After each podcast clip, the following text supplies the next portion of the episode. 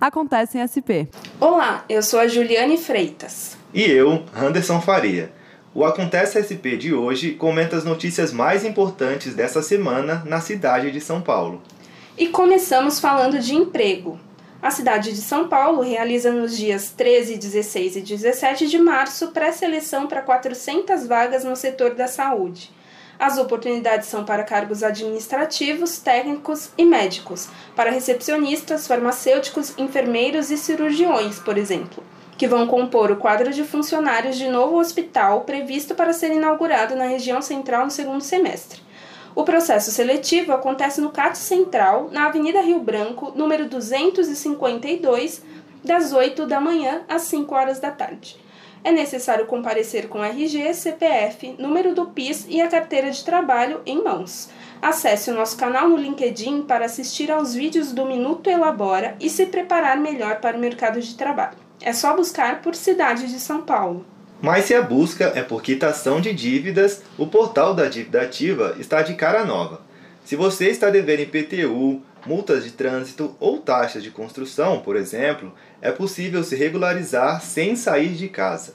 Os débitos em cobrança pela Procuradoria Geral do município podem ser pagos à vista ou parcelados em até 36 vezes se o valor não ultrapassar 154 mil reais. Consulte o site para saber informações sobre outros valores. O passo a passo está lá no nosso canal do YouTube, no episódio da série Explica desta semana.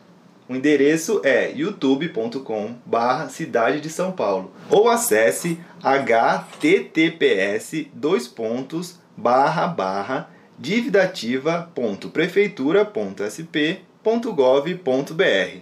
no último final de semana foram divulgados os dados consolidados do impacto econômico do Carnaval paulistano. Somados, os eventos no Sambódromo e nas ruas com os bloquinhos movimentaram cerca de 3 bilhões de reais, superando em 31% os resultados de 2019.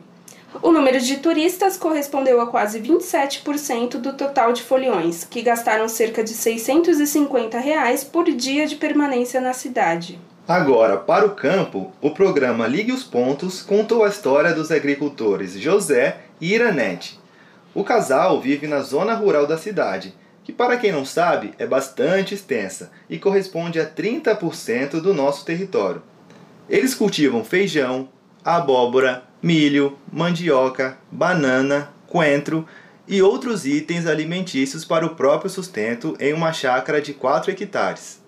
Eles estão recebendo assistência técnica do Ligue os Pontos para estruturar a produção e passar a viver da renda da comercialização do que é plantado e colhido por lá. Seu José, Dona Iranete, daqui uns meses voltamos para conferir o sucesso de vocês. Saiba mais sobre o Ligue os Pontos em gestãourbana.prefeitura.sp.gov.br. Até o próximo Acontece em SP. Até!